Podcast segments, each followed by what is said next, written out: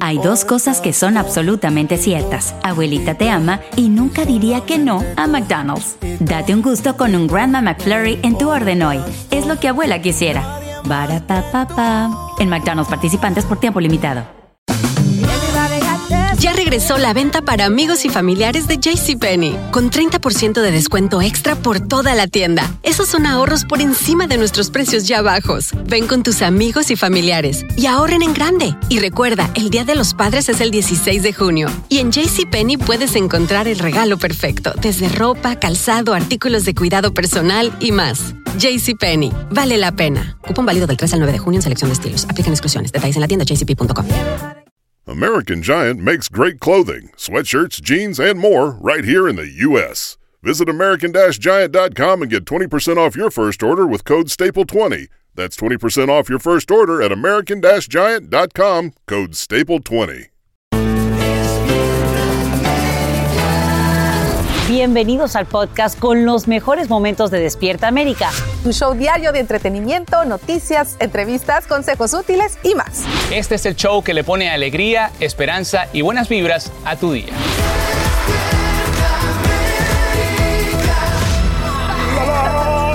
Muchas gracias, buenos días, gracias, gracias por iniciar su semana aquí con nosotros en Despierta América. Bienvenidos. Sí, muy bien. Y luego de unas maravillosas vacaciones que casi luna de miel y luna de miel. Luna de miel, vacaciones, este aniversario, todo. Con pilas nuevas. Ahí está nuestra Francisca de Reyes. como nueva, sí, una luna de miel con extra miel. Te que vi nos llevamos a por los aires muy bien. griegos. Ahora de regreso a trabajar para seguir disfrutando de cosas bonitas en la vida. Exacto. ¿verdad Bienvenida, te sí? extrañamos, mi Muchas gracias. Sí, sí, quiero tienes que contar detalles porque sé que hubo muchas buenas aventuras. Pero antes, bueno, tenemos que hablar sobre la recuperación tras este terrible huracán Ian y Fiona. Y Sacha nos tiene aquí lo último. Sacha. Sí, y precisamente una jornada para brindar apoyo a los cientos de miles de afectados por ciclones en los últimos días lidera esta semana el presidente Biden. Hoy, en compañía de la primera dama Jill Biden, el mandatario viaja a Puerto Rico para evaluar los estragos causados por Fiona. El huracán deja cuantiosos daños en la isla que aún no se recupera del devastador impacto de María en 2017. El mandatario se reúne con víctimas del ciclón y anunciaría 60 millones de dólares para reconstruir la infraestructura. Luego, en dos días, los Biden visitarán el estado del Sol, donde continúa la intensa búsqueda de sobrevivientes. Ian ahí deja más de 80 fallecidos y eh, también en Carolina del Sur cobra vidas. La Guardia Nacional confirma unos 2.500 rescates por aire y muchos más en botes. Más de un millón de afectados ya tienen electricidad, pero miles regresan a sus comunidades para encontrar que lo han perdido todo, como nos muestra Marlene Guzmán en vivo desde Matlacha Isles. Marlene, buenos días, adelante. ¿Qué tal, Sacha? Muy buenos días. Así es, como lo mencionas, nos encontramos en Matlacha y está muy cerca de Fort Myers. Aquí esta zona conecta con Pine Island, una de las más azotadas por el huracán Ian y donde hay una gran comunidad hispana y de bajos recursos. Pero quiero mostrarte el escenario en estos momentos porque está bloqueado el acceso vehicular justamente para llegar hasta esa área donde las personas solamente pueden transportarse en bote o en helicóptero para poder llegar hasta esta isla las personas realmente, la mayoría lo perdieron todo. Ayer estuvimos allá y pudimos constatar los daños. La devastación es significativa en esa isla y pudimos ver que hay bastantes hispanos de aquel lado. Son personas trabajadoras, son guatemaltecos, mexicanos, hondureños y son personas que realmente están bastante afectadas, lo han perdido todo. Ahora, mostrarte un poco sobre esta situación aquí. Aquí es donde dejan los automóviles. Ayer justamente pudimos ver a unas personas que habían ya evacuado o habían más bien dejado el albergue donde estuvieron después de haber evacuado la isla y ya empezaban a regresar hasta Pine Island y enfrentarse a la dura realidad de ver qué ha pasado con sus hogares. Lamentablemente para muchos de ellos, pues sus hogares quedaron en escombros, son montañas de escombros, no quedó nada de lo que había de sus casas allá en Pine Island. Muchos incluso están regresando acá a Cape Coral para poder entonces iniciar una nueva vida, comenzar desde cero, pero en otra ciudad o en otra área porque ya no podrán hacerlo allá en Pine Island. Es importante mencionar que ya, bueno, este es el sexto día y todavía hay más de 600 mil residentes sin el suministro eléctrico. Sabemos que las labores para poder ayudar eh, a restablecerlo pues son bastante arduas y también para poder llevarles comida y todo eso que están transportando por aquí la Guardia Nacional y todas las autoridades encargadas. Pero bueno, regreso contigo, es lo que tengo por ahora, Sacha. Marlene, antes de despedirnos, cuéntanos cómo son las jornadas, qué tan difícil sigue siendo conseguir gasolina, por ejemplo, las personas que están ahí apoyando, que quizá no perdieron su casa y pueden rescatar algo, pueden ir a los supermercados, ¿cómo es el día a día? Muy importante, Sacha, ya es lunes, aunque no lo parece en esta área de la Florida, pero muchos ya han podido ir a las tiendas. Hay muy pocas abiertas, al igual que las gasolineras. Vemos que sí hay largas líneas, aunque no son significativas. Las tiendas no están abarrotadas, aunque sí empezamos a ver algunos estantes vacíos. La gente ya comienza a salir un poco, aunque hay que recordar que muchos no tienen un medio de transporte, no tienen un automóvil porque quedaron inservibles. Así es que bueno, vamos a ver cómo eh, eh, transcurre esta jornada, esta semana que debería de ser laboral, pero sabemos muchos no tienen trabajo hasta el momento. Regreso contigo, Sacha. Sumamente complicado y por supuesto el apoyo a nivel federal es importante, crucial. Ya les estamos ampliando, por supuesto, de esto que brinda el presidente Biden durante esta semana. Marlene Guzmán, gracias por informarnos en vivo desde Matlacha Isles, en Florida. Bueno, tal como te lo adelantamos, el presidente Biden y la primera dama Jill Biden llegan hoy a Puerto Rico antes de visitar Florida esta misma semana. Y esto mientras se agudiza una polémica por la presunta inacción de autoridades locales ante la amenaza de Ian. Algunos legisladores están exigiendo explicaciones sobre la manera en que se implementaron los planes de emergencia y las evacuaciones. Guillermo González nos explica en vivo. Adelante, Guillermo, buen día. Hola, buenos días. ¿Cómo están, muchachos? Pues la Casa Blanca ha confirmado que el presidente Joe Biden y su esposa llegan hoy a Puerto Rico, donde ratificará su compromiso de ayudar en la recuperación de la isla tras el paso también devastador del huracán Fiona, que deja una enorme estela de destrucción en esa isla. También va a decir y va a anunciar que invertirá 60 millones de dólares. Dirá que Puerto Rico no está solo y que hará todo lo que esté a su alcance para ayudar en su reconstrucción, mientras anuncia, como les digo, una ayuda de 60 millones de dólares para infraestructura. El presidente Biden visitará el miércoles la zona de desastre ocasionado por el huracán Ian, principalmente en el occidente de Florida. Mientras las tareas de rescate de personas y de remoción de escombros continúan, surgen críticas sobre una supuesta demora de autoridades para ordenar las evacuaciones. Las críticas se producen cuando solo faltan 35 días para las cruciales elecciones de medio término en las que el gobernador de Florida busca su reelección y los demócratas quieren derrotarlo. They informed people, and most people did not want to do it. I mean, that's just the reality. Y a medida que la penosa labor de búsqueda de víctimas continúa, el número de fallecidos a causa del huracán se incrementa con las horas. Muchos aseguran que el balance de mortalidad podría, desgraciadamente, aumentar mucho más. Las tareas de rescate continúan hoy y en ellas participan de forma coordinada unidades de la Guardia Nacional, los departamentos de policía locales, la Guardia Costera y cientos de voluntarios de la Cruz Roja. Hasta ahora, unas 2.500 personas han sido evacuadas en helicópteros y muchas más en botes. Sin embargo, la tragedia de Florida está apenas empezando para miles de residentes de las áreas afectadas. Esto lamentablemente será una pesadilla larguísima. para miles de floridanos. Terrible. Y bueno, seguimos unidos para ayudarlos, que esa es nuestro, nuestra responsabilidad como comunidad. Gracias, Guillermo, por tu informe en vivo. Y mire, cambiando de tema, esta mañana se desarrolla una intensa cacería humana en contra de un posible asesino en serie en California. Y alerta, alerta, porque casi todas las víctimas serían hispanas. En vivo desde Los Ángeles, Juan Carlos González nos dice cuánto dinero ofrecen autoridades de recompensa por información que conduzca a su captura. Buenos días, Juan Carlos, terrible noticia.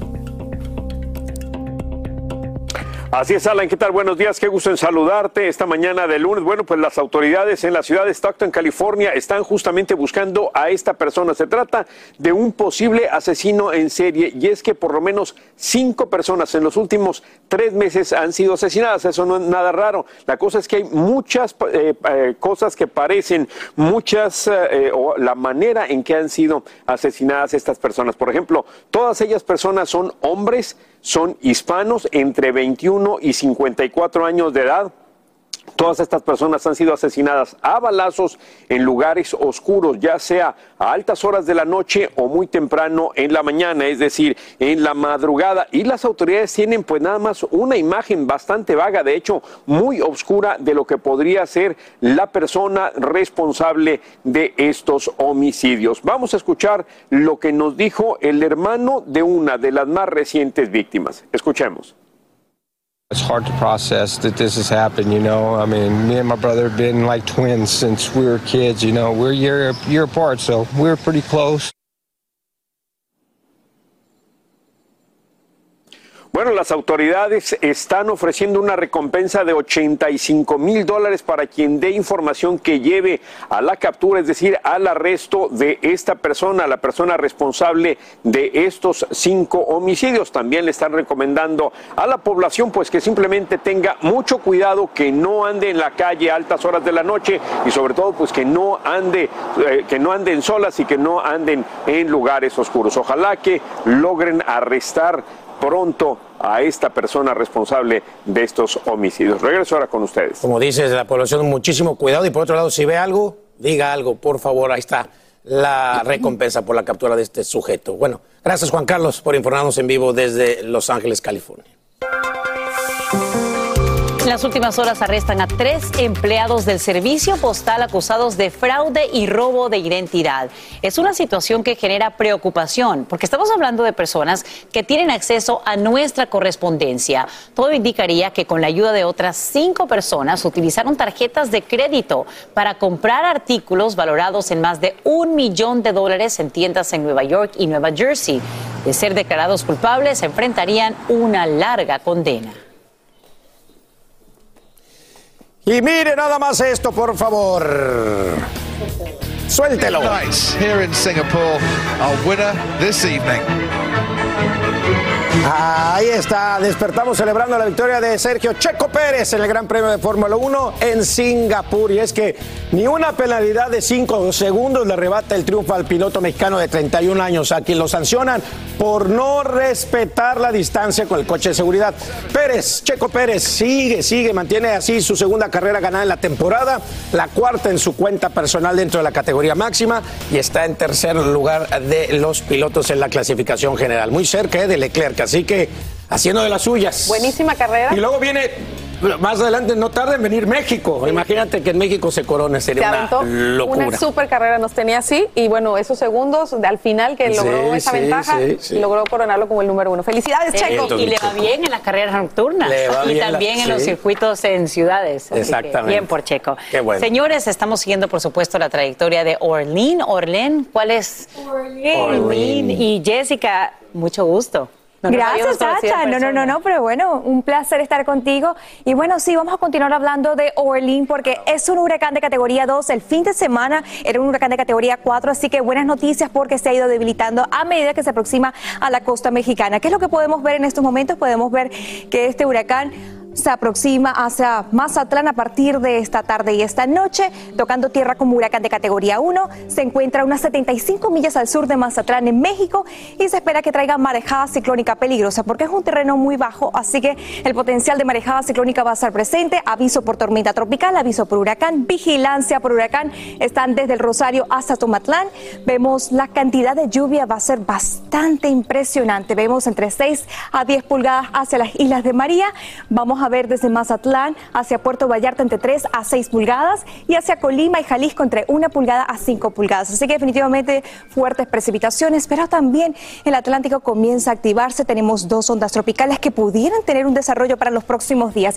La primera no me preocupa porque se va a quedar hacia mar abierto. La segunda sí me preocupa, incluso porque pudiera estar pasando sobre el sur de Puerto Rico, pero los modelos proyectan que incluso pudiera estar cerca de Centroamérica para la semana entrante. Así que vamos a continuar monitoreando muy de cerca su trayectoria porque hasta el momento no representa amenaza al país, pero sí probablemente para Centroamérica. Ahora tenemos un sistema de baja presión que continúa trayendo lluvia excesiva, vientos, la posibilidad de inundaciones costeras desde Norfolk hacia partes de Boston continuarán para el fin de semana, así que definitivamente esa lluvia no cesa y continuarán las condiciones de inundaciones principalmente en el noreste del país. Esas temperaturas están demasiado bajas, así que de todo un poco lluvia, viento, inundaciones, pero la costa oeste del país goza de temperaturas más agradables en el rango de los 80 y hasta 90 grados. Así que definitivamente un contraste en cuanto a las condiciones del tiempo de costa a costa. Hasta que la información del tiempo, chicos, vuelvo con ustedes. Aloha mamá, ¿dónde andas? Seguro de compras. Tengo mucho que contarte. Hawái es increíble. He estado de un lado a otro con mi unidad. Todos son súper talentosos. Ya reparamos otro helicóptero Blackhawk y oficialmente formamos nuestro equipo de fútbol. Para la próxima te cuento cómo voy con el surf y me cuentas qué te pareció el podcast que te compartí, ¿ok? Te quiero mucho. Be All You Can Be, visitando goarmy.com diagonal español. Hacer tequila, Don Julio, es como escribir una carta de amor a México. Beber tequila, Don Julio, es como declarar ese amor al mundo entero. Don Julio es el tequila de lujo original, hecho con la misma pasión que recorre las raíces de nuestro país. Porque si no es por amor, ¿para qué? Consume responsablemente. Don Julio Tequila, 40% alcohol por volumen, 2020. Importado por Diageo Americas, New York, New York. Ya regresó la venta para amigos y familiares de JCPenney, con 30% de descuento extra por toda la tienda. Esos son ahorros por encima de nuestros precios ya bajos. Ven con tus amigos y familiares y ahorren en grande. Y recuerda, el Día de los Padres es el 16 de junio. Y en JCPenney puedes encontrar el regalo perfecto, desde ropa, calzado, artículos de cuidado personal y más. JCPenney, vale la pena. Cupón válido del 3 al 9 de junio en selección de estilos. Aplican exclusiones. Detalles en la tienda jcp.com. Estás escuchando el podcast que te alegra la vida, el de Despierta América. Te felicito. Esta canción de Shakira está buena. Me gusta, me gusta. A mí En también. cada piqué luego vamos a hablar de ese tema. Por otro lado, otro galanazo, David Cepeda, reacciona a raíz de comentarios de una fanática que afirma que el actor le envió mensajes sugestivos. Ah, bueno, vamos a ver. El cariño de la gente que te ha recibido, pero no ha sido también eh, recíproco de otras fans, ¿no? ¿Cómo terminó ¿No has ese, recibido qué? ese proceso? Es que vemos que te te- reciben te fans de manera bien, la- pero de repente maíz, la estas... dijeron la- que no las habías tratado. No, hombre, las traté como hermosas, como, como siempre trato a mi público. Esa información fue totalmente falsa. ¿No has rechazado cosas artesanales que te habían dado ahí en la flor del maíz? Nadie se me acercó a regalarme nada artesanal. Una camisa bordada con tu No, hombre, me la, trajera, la trajera puesta con todo gusto. Fue falso, mijo, eso no, no se acercó No, nadie, yo esa información. del proceso legal de la fan en, en redes sociales, porque de pronto ya sabemos que con esto te pueden difamar y todo. Sí, Sí, pues hay- estamos atentos ahí, pero no, no, yo tampoco puedo atentar contra la mujer eh, de estarme defendiendo porque pues, de alguna manera representa a muchas mujeres y trato de ser muy cuidadoso y prefiero en ocasiones, como decimos en Sonora, aguantar, aguantar y seguir, pero la verdad siempre sale a la luz. Como artistas están muy expuestos, ¿no? Ustedes. ¿Perdón? de la fuente ahorita que Pues mira, eh, cada caso, cada caso es muy particular y no conozco los pormenores y cada circunstancia, pero repito lo de Cristian, y, e igual que Juan Soler, que trabajamos juntos y ellos son grandes amigos, aman profundamente a su familia, a sus hijos, a sus hijas, son hombres que- que aman y pues no sé, un error lo puede cometer cualquiera, no, pero no quiero profundizar porque no contento. Pues estoy soltero, mi hermano, no tengo nada que cuidarme. Ahora. que se quiera sobrepasar una fan y que tú no sepas ni qué hacer. Pues sí, sí, uno, uno eh, son circunstancias muy difíciles también.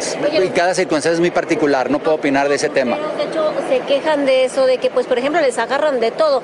Y yo veo ese cuerpazo y seguramente alguien ha de haber querido agarrar algo. No, pues sí, ¿Por qué te han agarrado? sí, sí, a veces sí, cuando- sobre todo cuando hay multitud, como ahorita tú. ¡Ey! Gracias. Ese David Cepeda se maneja bien. Oye, a ver, un suelta. Danilo.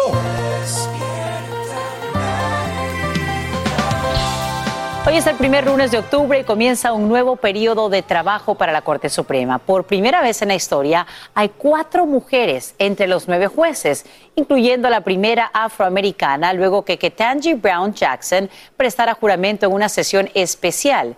Inmigración y derecho al voto serían algunos de los temas claves que abordarían en este ciclo, como nos explica Edwin Pitti en vivo desde Washington, D.C. Edwin, muy buenos días. Cuéntanos.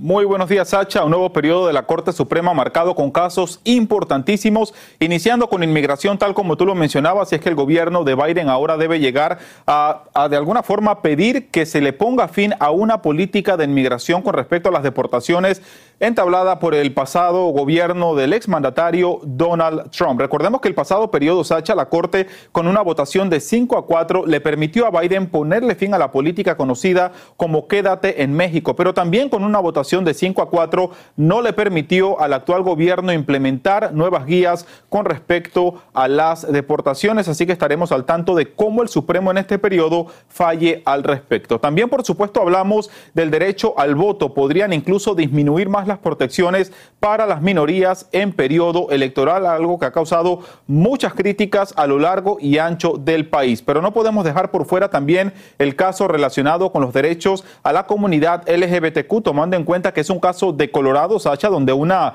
diseñadora gráfica ha dicho que por sus creencias cristianas ella no puede prestar su servicio a parejas del mismo sexo y eso iría en contra de una ley contra la discriminación en el estado de Colorado. Y ahora tomando en cuenta que la Corte Suprema es ampliamente conservadora, habrá mucha expectativa cómo ellos fallen al respecto. Y pueden verlo ahí en pantalla, una imagen que se ha hecho viral con la presencia de cuatro mujeres por primera vez en la historia sirviendo al mismo tiempo en la Corte Suprema de los Estados Unidos. Algo importantísimo, un hecho histórico, Sacha, porque en la historia del Supremo hemos tenido 115 magistrados, de los cuales 108 han sido hombres y solamente tres han sido personas de color. Así que sin duda alguna, pues con la llegada de Ketanji Brown Jackson y con cuatro mujeres ahora se marca un nuevo hito en la historia del Supremo de los Estados Unidos. Sacha. Una imagen y una realidad que hace soñar y ver que estos sueños se pueden cumplir a tantas niñas que nos ven en Despierta América, Así Edwin. es. Y bien, hablando obviamente de, de lo que le espera al Supremo, ¿qué tan complicado sería este nuevo periodo tomando en cuenta las acusaciones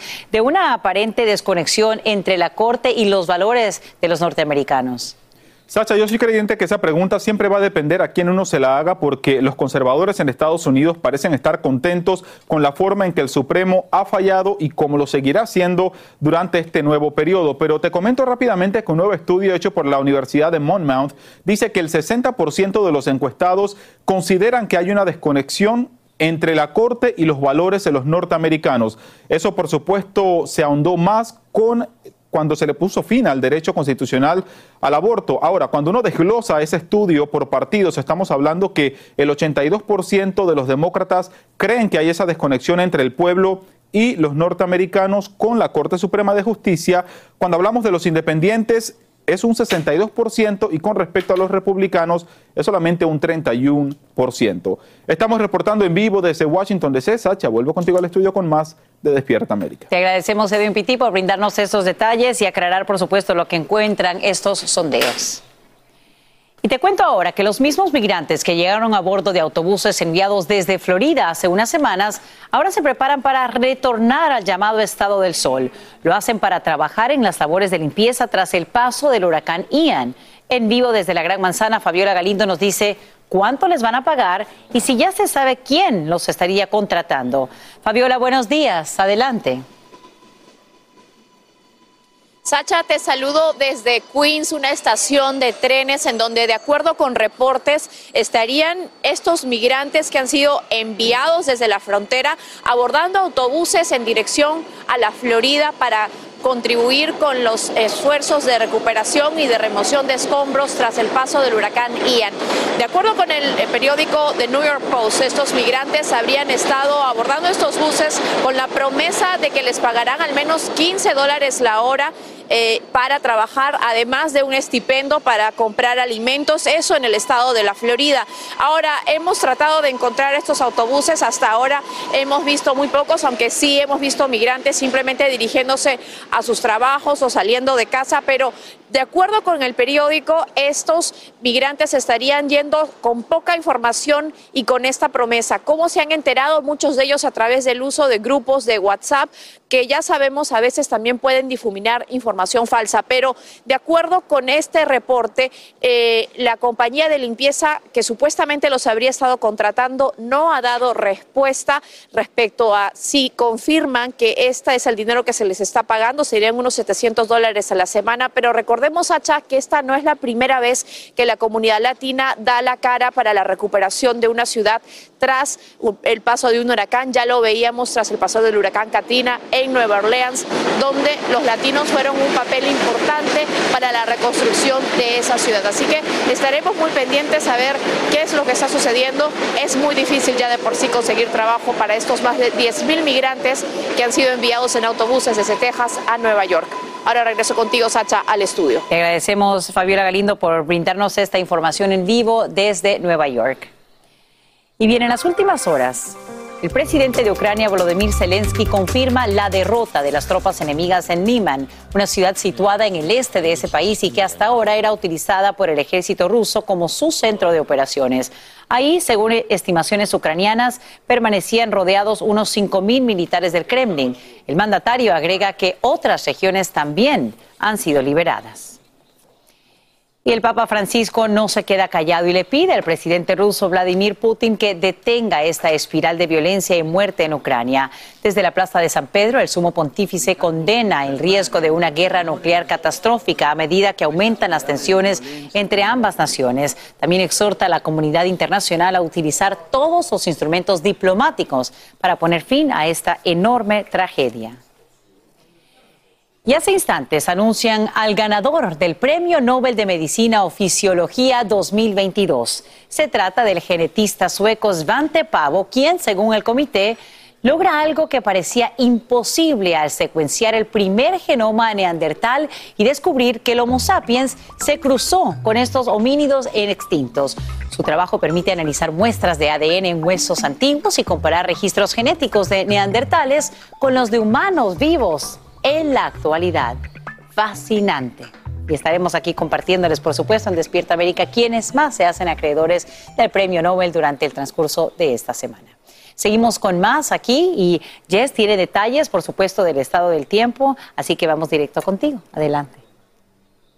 Gracias, Sacha. Y bueno, sí, continuamos hablando de los remanentes de Ian, porque Observamos principalmente ese sistema de baja presión que se ha formado, ha traído humedad desde Norfolk hacia Boston. Continuarán las fuertes precipitaciones, el riesgo de inundaciones costeras va a estar presente. De hecho, por ello hay una alerta de inundación costera desde Norfolk hacia Filadelfia. Así que desafortunadamente ustedes van a estar registrando temperaturas más frescas de lo normal. Los vientos van a traer bajas sensaciones térmicas.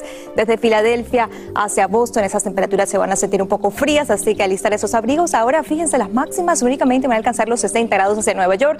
Filadelfia 55, Washington 55 grados, New Haven 64 grados, 57 grados para Boston, Augusta los 57 grados. Ahora estamos viendo un contraste de temperaturas hacia la costa oeste y hacia el noroeste, temperaturas extremadamente cálidas, al igual que hacia el sur, hacia partes de Texas, Kansas, hacia Chicago también temperaturas bastante placenteras, pero disfruten porque se avecina un sistema frontal. Vean lo que ocurre a partir del jueves desde las Dakota, Chicago, Kansas, comenzarán a sentir esas bajas temperaturas a partir de finales de semana que se extienden para el sur de la Florida a partir del fin de semana. Así que ya lo saben, a partir del fin de semana alistar esos paraguas porque continuaremos con esas temperaturas que irán en descenso. Ahora presten mucha atención porque el huracán Ian también impactó a los refugios de mascotas, pero la buena noticia es que la Sociedad Protectora de Animales también se ha unido a la red de ayuda y hasta el momento han rescatado a más de 400 animalitos, entre ellos perros y gatos de las áreas de riesgo como Sarasota y Fort Myers, que supo que las mascotas recibirían tratamiento médico y eventualmente se mudarán a refugios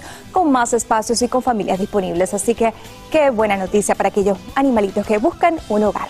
Hasta que la información del tiempo, chicos, vuelvo con ustedes. Hacer tequila, don Julio, es como escribir una carta de amor a México. Beber tequila, don Julio, es como declarar ese amor al mundo entero. Don Julio es el tequila de lujo original, hecho con la misma pasión que recorre las raíces de nuestro país. Porque si no es por amor, ¿para qué? Consume responsablemente. Don Julio Tequila, 40% alcohol por volumen, 2020. Importado por Diageo Americas, New York, New York. Aloha, mamá. Sorry por responder hasta ahora. Estuve toda la tarde con mi unidad arreglando un helicóptero Black Hawk. Hawái es increíble. Luego te cuento más. Te quiero. Be All You Can Be, visitando goarmy.com diagonal español.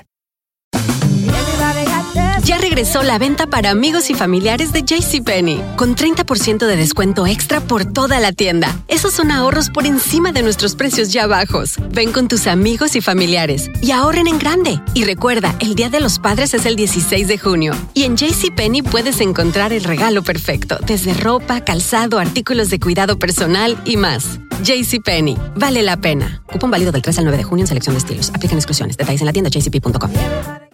Y ahora regresamos con más temas de actualidad aquí en el podcast de Despierta América. Ay, súbele a la música, eso me gusta. Gracias por seguir con nosotros en esta su casa Despierta América. Hablemos de Alexis Ayala y su ahora prometida Cintia Aparicio. Señores, ellos comprueban que el amor no tiene edad y hablan por primera vez de cómo se comprometieron en la ciudad del amor y si tienen planes de ser padres. Claro que sí, pues es que recordemos que esta parejita se llevan no, no, na- casi nada, 28 años, ¿no? Él tiene 57, ella tiene 29. Vamos a ver. Pues la tomé con mucho amor. Sí les puedo decir indudablemente, indudablemente, que es la primera vez en mi vida que lo hago con tanta conciencia, con tanta seguridad, con tanto amor, sabiendo exactamente el paso que estoy dando y que voy a dar. A veces hacemos las cosas por muchos motivos y muchas razones que pensamos también que es lo adecuado, ¿no? Nunca hay que restarle importancia a nada, pero la importancia que tiene es lo que vivo hoy y tengo una joya a mi lado y este y me dijo que sí. Entonces, ¿Cómo viviste el momento? Porque obviamente una mujer siempre espera este momento. ¿Cómo lo viviste? Eh, me lo dio en París, eh, fue una noche de él y mía, la verdad no me lo esperé, Eh, todavía sigo asimilándolo y como le dije a él, porque me preguntó cómo te sientes, me siento igual, igual que como el primer día, o sea, sí tengo un anillo, pero yo estaba comprometida con él, o sea, con o sin anillo, eh, todo mi amor, mi confianza y todo es para él y pues ya, ya, ya lo tengo. ¿Cuándo será la boda? ¿Cuándo será la boda? es que todo todo llega, lo que no hay es que es que correr. Nosotros ya tenemos, como lo dijo Cintia, somos una pareja ya establecida, este, tenemos más de un año, vamos por un año, dos meses. Al final los tiempos no importan como muchas cosas, ¿no? Lo que importa es cómo lo vives y cómo lo estás haciendo. Y yo no le dije a nadie, ni a mi madre, ni a mis hijas, ni a nadie que le iba a dar el anillo a Cintia. Yo quise que fuera algo de nosotros dos, que fuera una plática de nosotros dos para dárselo y por eso digo, y me dijo que sí. ¿Qué sigue? Sigue proba- probablemente, no sé, en un año que lo hemos estado hablando, lo hablamos en el viaje, antes de un año, un año, un año y medio, no sé, darnos el tiempo, eh, sigue trabajar, ella tiene que trabajar mucho, yo tengo que trabajar mucho, este, ponernos de acuerdo. Viene ahora una pedida formal. Claro. Viene una pedida formal con sus papás, con mi mamá, con mis hijas, con la gente que nos ama, que pueda estar ahí. No creo que ese día pueda haber prensa porque es algo muy íntimo. Me encantaría invitarlos. Dijiste con la gente que te Pero, ama. pero este, Tenemos que estar ahí. se te nota hasta los ojos. Estoy muy contento. ¿Está planeando tener bebés? Fueron dos a Europa, regresaron tres a casa. No, no, no, no, no. Ahorita nos vamos a enfocar en trabajar. Ay, qué horror. Ya empezaron con los bebés, déjenlos que se casen, por. Dios. Qué risa, porque oye, tanto nervio, tanto planearlo, tanto viaje y luego que te caigan 70 reporteros a cuestionártelo, qué nervios. Sí, no manches. qué horror. No sé, que te da nervios otra cosa. Sí, también, pues es que ya llegó el momento de la verdad. Bueno, vamos mejor a escuchar los titulares de esta hora aquí en Despierta América. Gracias por estar con nosotros. Vámonos, oye, esto, esto me da gusto. A Esto mí sí es verdad, me da gusto. El actor Humberto Zurita rompe el silencio y nos dice qué está pasando con Stephanie Salas. ¿Son novios o no? Atentos a lo que Ay, dice. A mí ay, se ay, me ay. hace que. Son o no Qué son. chi, qué chi, a ver. Qué chi. Uy, es una super chava, la conozco hace miles de años. Bueno, no, no, no tiene tantos, ¿verdad? Este, la conozco desde, ¿qué te diría? Pues desde que hice el protagonista con ella en, ah, hace en los noventas. Humberto Zurita rompe el silencio y así se expresó de Stephanie Salas, con quien se dice tiene un romance. Aunque al principio fue muy renuente, ¿será que le molesta que se haya hecho pública esta relación? No, no me molesta, no. me molesta. Yo no invito a, la, a mi casa más que a mis amigos. Perdóname que te lo diga. Pero no le abro la puerta de la cocina a mi casa. Tú me invitas a tu casa, no, ¿verdad? Si te doy un arrocito, termina haciendo una paella. Ay no, Humberto, sabemos que paella estás tú. Solo queremos saber si ese arroz ya se coció. Lo que pasa es que ustedes me preguntan cosas que ni yo mismo tengo claras para mí. O sea, yo simplemente estoy viviendo mi vida como decías hace rato, ¿no? Y ahí voy. Y va muy bien, porque a decir por él mismo, es un fiel admirador de la abuelita de Stephanie, la gran diva de México. Mi gran relación con Silvia Pinal ha sido de muchísimos años. Es nuestra diva de México, la, quizá la persona más importante del medio que está viva. Ese es mi respeto por ella personalmente. Pero para hablar bien de Zurita, nada menos que su suegra, Silvia Pasquel, quien le dijo varios piropos y así reaccionó el actor. Es un tipo sensacional, es un tipo culto, preparado, guapo, este, caballeroso, eh, ¿me entiendes? Eh, respetuoso. La prueba está que tuvo una relación muy bonita con su esposa. Si es verdad que, que, que andan juntos y que hay una relación, pues qué bonito, porque mi hija también es una, una mujer maravillosa, guapa. Sí, claro, entonces se hace una pareja muy bonita. Ay, qué linda Pastel, te amo. En temas más serios, Humberto Zurita envió mensajes de recuperación a sus colegas y amigos, Eugenio Derbez y Andrés García, por sus temas de salud. Es que ya no tiene edad. Ah, sí. Es, córtale, mi chavo. No, pues le, le deseo una muy pronta recuperación. Eugenio Derbez es uno de nuestros dignos representantes fuera del país. ¿Algún comentario para Andrés García? ¿Qué te puedo decir? Digo, creo que tiene ochenta y tantos años, ¿no? Él siempre fue un hombre muy fuerte, muy, muy fuerte. Espero que su fortaleza le ayude para superar su, su mal, sus males que tenga hoy y que, pues, que le vaya muy bien en la vida. Lo quiero mucho también y lo respeto mucho. Desde México para Despierta América, Vianey Díaz.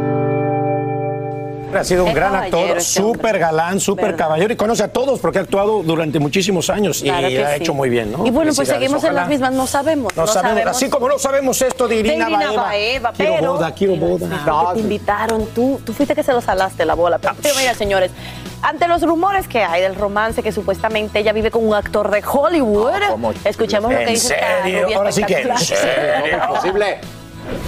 Chicos, no es cierto. Ustedes han platicado muchas veces con él y nosotros la verdad es que siempre, nosotros siempre se los decimos a ustedes, nada más que no sé por qué la gente no nos cree, pero es la verdad, estamos bien, estamos es muy importante. Estamos, estamos bien, todo en orden. La verdad es que sí, efectivamente, Gabriel está grabando muchísimo, está preparando este nuevo proyecto. Yo ahorita me voy a Qatar.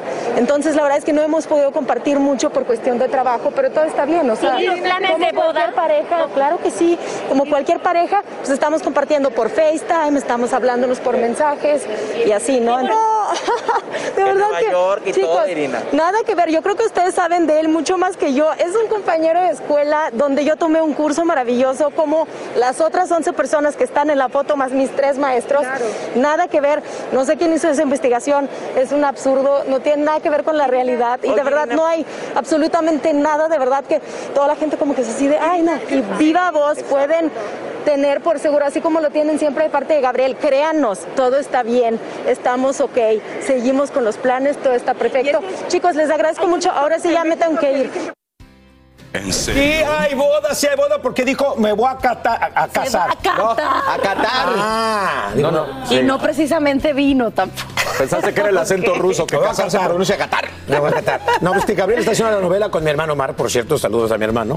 Y el- Creo- el guapo yo de la creo que familia, ellos están el escondiendo de Alan para que no lo invitarlo. Te vas a enterar aquí en Despierta Yo creo América que van a invitar a tu hermano y a ti, Me no, voy a enterar el día después. Es más, van a invitar a más a Mar. a. Oigan, vamos a un mensaje a las afiliadas, seguimos más. Me Es enterar al día no siguiente casar. de la boda. Se casan en Qatar.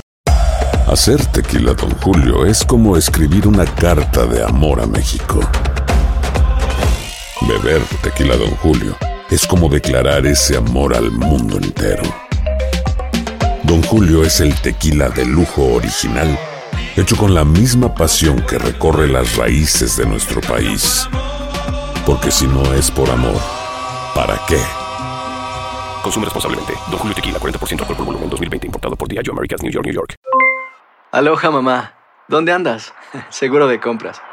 Tengo mucho que contarte. Hawái es increíble. He estado de un lado a otro con mi unidad. Todos son súper talentosos. Ya reparamos otro helicóptero Blackhawk y oficialmente formamos nuestro equipo de fútbol. Para la próxima te cuento cómo voy con el surf y me cuentas qué te pareció el podcast que te compartí, ¿ok? Te quiero mucho. Be All You Can Be, visitando goarmy.com diagonal español. Ya regresó la venta para amigos y familiares de JCPenney, con 30% de descuento extra por toda la tienda. Esos son ahorros por encima de nuestros precios ya bajos. Ven con tus amigos y familiares y ahorren en grande. Y recuerda, el Día de los Padres es el 16 de junio. Y en JCPenney puedes encontrar el regalo perfecto, desde ropa, calzado, artículos de cuidado personal y más. JCPenney, vale la pena. Cupón válido del 3 al 9 de junio en selección de estilos. Aplican exclusiones. Detalles en la tienda jcp.com. Estás escuchando el podcast que te alegra la vida, el de Despierta América. Y a esta hora recibimos múltiples reacciones tras el intercambio que hace la administración Biden al entregarle al gobierno venezolano dos sobrinos de Nicolás Maduro condenados por narcotráfico en Nueva York a cambio de siete norteamericanos detenidos en ese país. El senador republicano por Florida, Marco Rubio, califica, y cito, de bochornoso este canje que según él le coloca un precio a la cabeza de todos los estadounidenses. El pánico se apodera de un centro comercial donde un tiroteo cobra varias vidas y deja lesionados. La balacera ocurre entre civiles armados mientras algunas personas graban la violencia con sus celulares. Al parecer todo sucede cuando un grupo de sujetos armados embosca a una persona que estaba acompañada de escoltas. Autoridades en Jalisco, México, confirman un intercambio de fuego con los pistoleros, dos de los cuales ya están tras las rejas. Y en las últimas horas anuncian una investigación sobre las causas de una estampida mortal en un estadio de fútbol. Residentes depositan flores en las afueras de la instalación para rendir tributo a las víctimas. Autoridades entregan los cuerpos de los fallecidos a familiares y confirman la muerte de al menos 125 aficionados.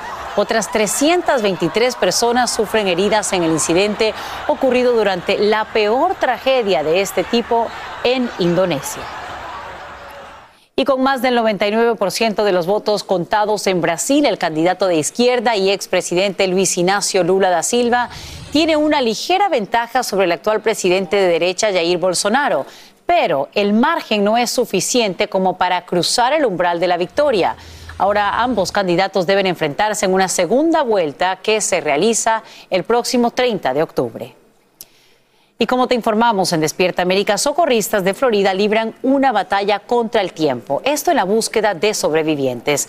Numerosos residentes necesitan ser evacuados de áreas devastadas por Ian. Y en esas comunidades de la costa oeste ya trabaja un equipo de bomberos del condado Miami-Dade. Para conocer detalles, conversamos esta mañana con Erika Benítez, jefa de personal y vocera de dicho departamento, quien nos acompaña en vivo desde Fort Myers. Erika, muy buenos días. Cuéntanos cómo avanzan estas labores de búsqueda y rescate y en cuántos han podido ustedes brindar apoyo.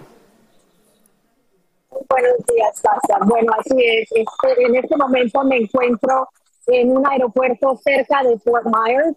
Eh, estamos aquí con varios equipos, escuadrillas de, de estos búsqueda y rescate urbanos. Nosotros somos el equipo Florida Task Force One. Todos son bomberos del Departamento de Bomberos de Miami-Dade. Y eh, la misión de nosotros en este momento es ayudar a las víctimas y a las personas que están eh, en estas comunidades, en Captiva, en Sanibel, en Pan Island, las personas que se vieron más afectadas.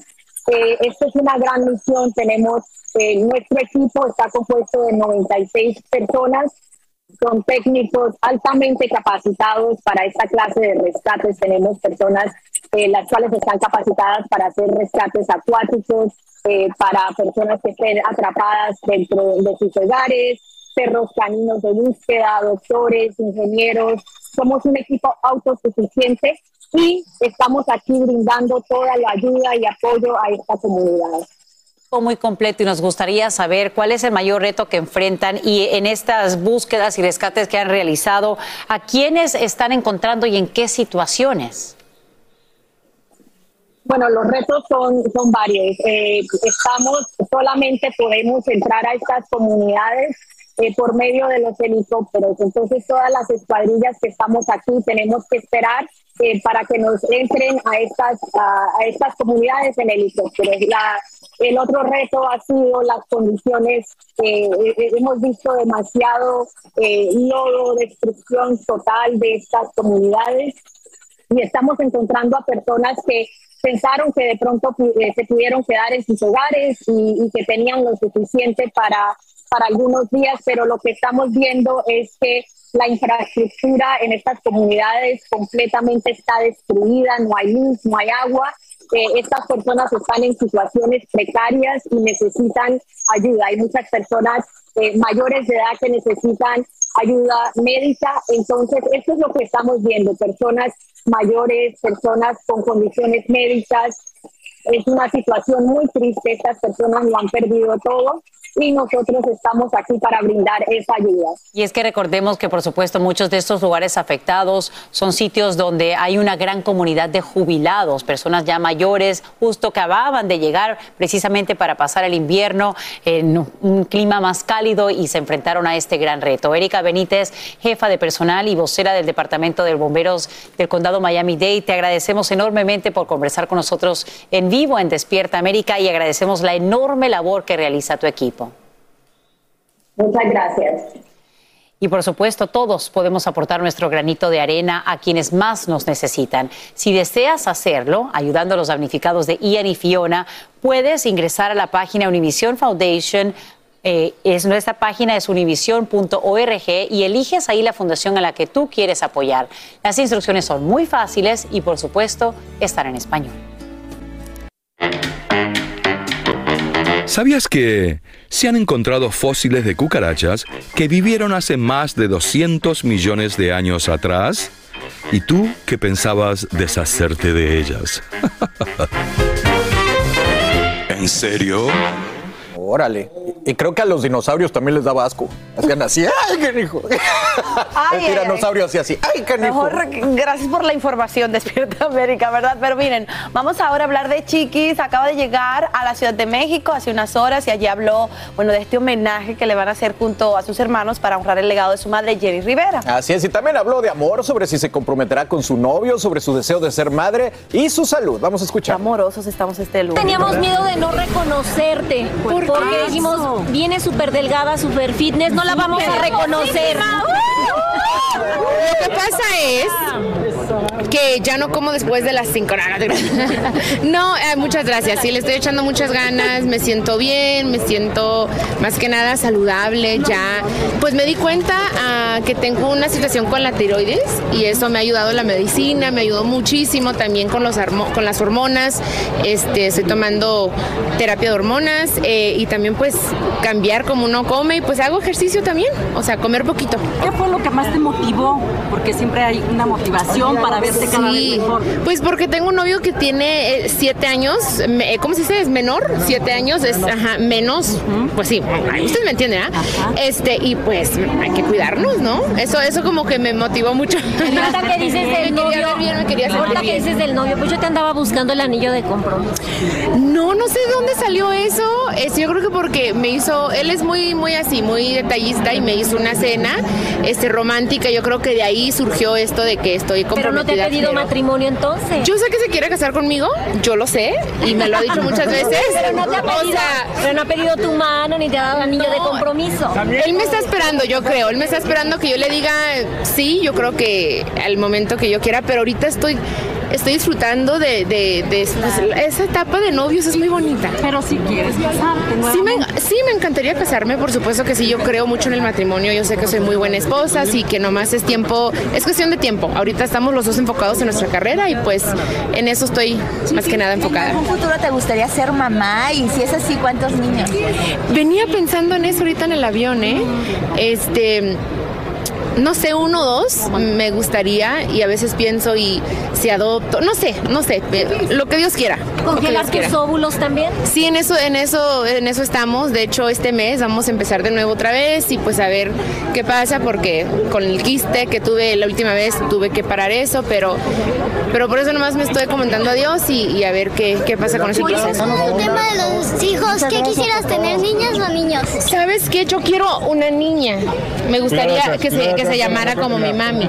¿Sabes qué pasa? ¿Verdad? Que lo que sea, lo que Dios quiera, ¿verdad? Nunca habías dicho Tan chula. eso, tener una niña que se llamara que se llama Jenny, ajá, que se llamara Jenny. Sigan sí. avanzando, por favor, Sí. Exactamente. El Johnny está enfrente, él es el que está en el estudio, él es el que se está encargando de toda la producción. Mi hermana, por supuesto que sí. Todos, todos estamos involucrados. Eh, el 2 de noviembre sale la canción, una canción inédita de mi mamá, Misión Cumplida, que de hecho la había escrito ella para su artista, no sé si, si se acuerdan de Mónica Padilla, y se la escribió para ella, para su disco. Y pues mi mamá la cantó, encontramos esos, eh, esas sesiones en el estudio y pues la van a poder escuchar Y qué pronto. bonito que estén unidos todos los hijos para esto. De hecho, Lupillo dijo que que ustedes, ellos son los que están, los que pueden explotar el nombre de, de Jenny Rivera Ay, justamente. Sabes, yo me siento muy feliz. Estuvimos en un evento la semana pasada juntos y nomás vernos unidos, yo sé que eso, es- eso es lo que realmente representa el legado de mi mamá y es la manera que la estamos honrando, que estemos juntos. Esa, esa, Y- esa cuando estuvieron juntos, ¿qué hicieron? ¿Lloraron? ¿Recordaron? ¿Qué hicieron? Sí, Lloramos mucho, lloramos mucho de felicidad de ver, o sea, para mí como hermana, como segunda mamá, verlos a ellos eh, en esta posición a mi hermana, ¿no? O sea, fue un momento muy bonito, bailamos mucho, nos divertimos mucho, demasiado. Qué lindo. Pues sí, creo que Jenny, ¿verdad? Muy feliz estaría de ver a sus hijos así unidos, 100%. trabajando juntos y siguiendo adelante, manteniendo este legado Sí, de Jenny sí. Rivera. Y ella se ve espectacular. Esa toma no le hace justicia, pero en su Instagram puso unas fotos divina. espectacular con su galán Emilio. Así, que bueno, es. Bueno, felicidades. señores, Aquí Listos, seguimos aquí. atentos a lo que ha pasado con Ian. En las próximas horas, el presidente Biden y la primera dama Jill Biden, bueno, llegan ya a Puerto Rico, donde se re- re- reunirán con las víctimas del huracán Fiona también. Así es, anunciarían un fondo de 60 millones de dólares para la reconstrucción de esta infraestructura que necesita tanto la isla. Y luego los Biden se dirigen a Florida a fin de evaluar los daños causados por Ian en medio de una polémica por la respuesta de autoridades locales, como nos explica Guillermo González. La Casa Blanca confirma que el presidente Joe Biden y su esposa llegan hoy a Puerto Rico, donde ratificará su compromiso de ayudar en la recuperación de la isla tras el paso del huracán Fiona, que dejó una enorme devastación. Biden dice que Puerto Rico no está solo y que hará todo lo que esté a su alcance para ayudar en su reconstrucción, y anuncia una inversión de 60 millones de dólares.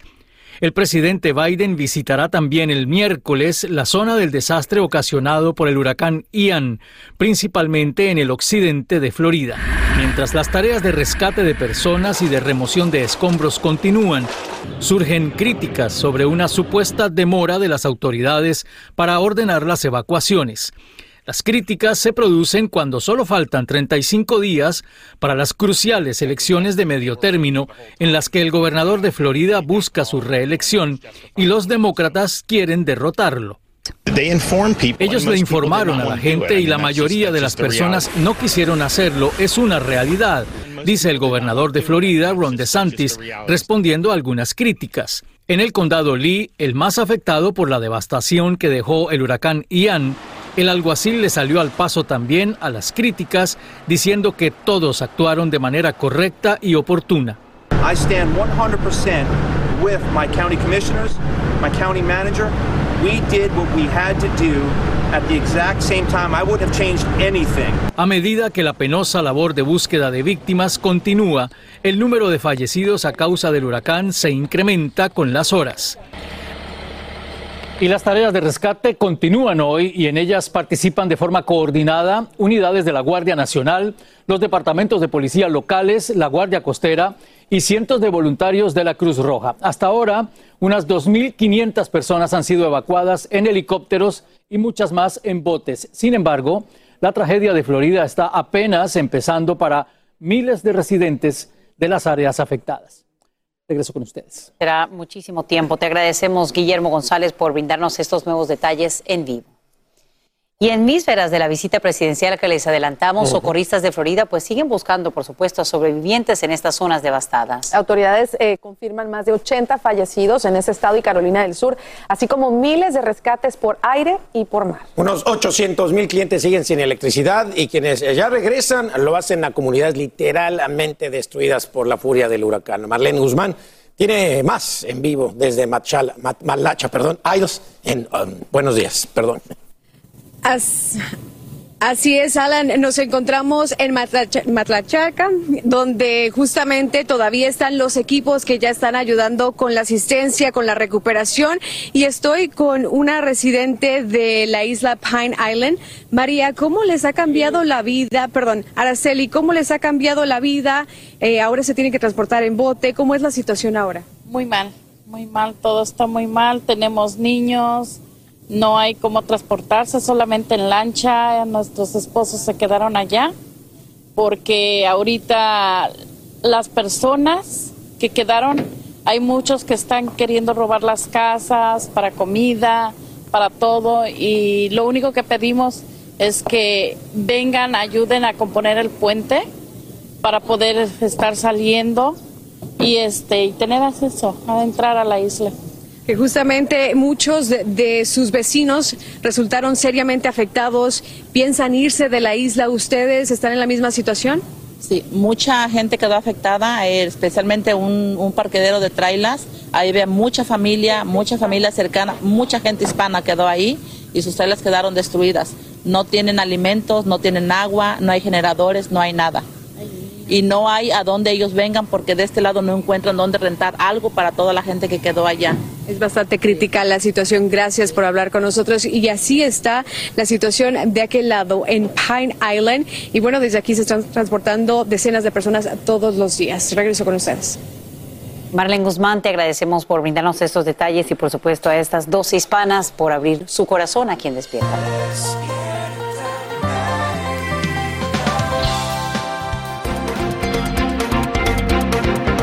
A esta hora te cuento que Kim Kardashian está en problemas con el gobierno. La Comisión de Bolsa y Valores la acusa de promover un criptoactivo en su cuenta de Instagram sin advertir que era publicidad pagada. Ahora la famosa tendrá que pagar más de un millón de dólares en multas. Como parte de la sanción, Kardashian ha aceptado seguir cooperando con la agencia, aunque el pago no implica aceptar ni negar los hechos bajo investigación. Perla Huerta, ese es el nombre que revelan autoridades de la mujer que habría reclutado a los 50 migrantes en Texas para enviarlos en un vuelo para la lujosa isla de Martha's Vineyard en Massachusetts. Ella les habría ofrecido ropa, comida y dinero a cambio de encontrar a otras personas que tomarían el vuelo. Varios abogados y activistas representan a este grupo de indocumentados que, como te hemos informado, entablaron una demanda colectiva alegando que fueron engañados. Una pareja acaba de convertirse en la primera en contraer matrimonio en la iglesia maradoniana. Hmm. Ahí lo verás. y bajo este rito maradoniano los declaro marido y mujer. Puedes a la novia. Y te preguntas, ¿qué es? Esta iglesia está dedicada al legendario futbolista Diego Armando Maradona, que con una ceremonia recuerdan al pibe de oro. Eduardo Meléndez tiene los detalles sobre esta boda en vivo desde Ciudad de México. Eduardo, cuéntanos. Hola querida Sasha, amigos de Despierta América, todos muy buenos días. En efecto, como ya lo referías, es la primer celebración, la primer boda que se lleva a cabo en este templo maradoniano que se encuentra en Cholula, Puebla. ¿Por qué decidieron hacerlo ahí? Bueno, fue una idea del novio que se llama Héctor García, así no se iba a resistir Jaciel Torres, su prometida, porque ella es aficionada al fútbol, le encantaba Diego Armando Maradona, así que él encontró el mejor pretexto para que ella diera el sí. No los casó un sacerdote, porque en ese templo maradoniano pues no hay sacerdotes, pero sí un director técnico, así le llaman a esta persona que les da la bendición. Ya había bautizado ahí a algunos pequeñitos, pero ahora pues les dio la bendición a esta pareja. Y bueno, escuchemos a Héctor García Torres, justamente su sentir después de que dieron el sí ante este director técnico. gusta el fútbol. Su papá jugó en Fuerzas Básicas de Puebla, que para descanse. Ella creció en un estadio, ella creció viendo el fútbol. Yo de por sí también me gusta mucho el fútbol, entonces fue querer hacer algo único con la mujer única.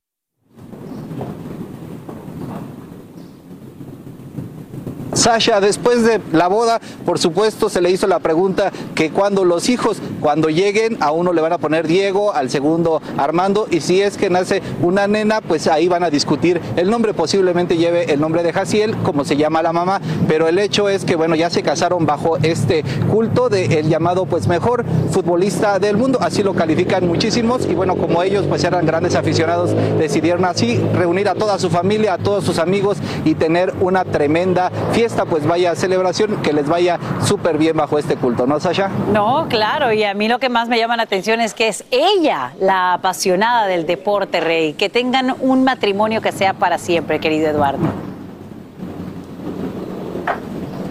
Que así sea. Muy buenos días, Sasha. Buenos días para ti también y gracias por brindarnos estos detalles en vivo desde Ciudad de México. Así termina el episodio de hoy del podcast de Despierta América. Síguenos en Euforia, compártelo con otros, públicalo en redes sociales y déjanos una reseña. Como siempre, gracias por escucharnos.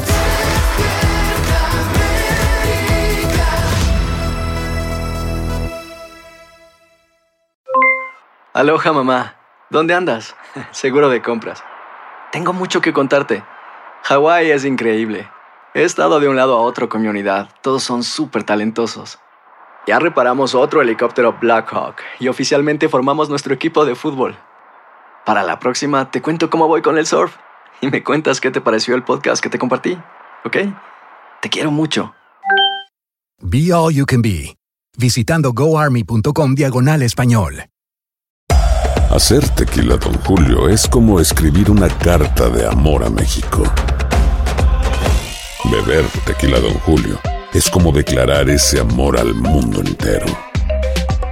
Don Julio es el tequila de lujo original, hecho con la misma pasión que recorre las raíces de nuestro país. Porque si no es por amor, ¿para qué?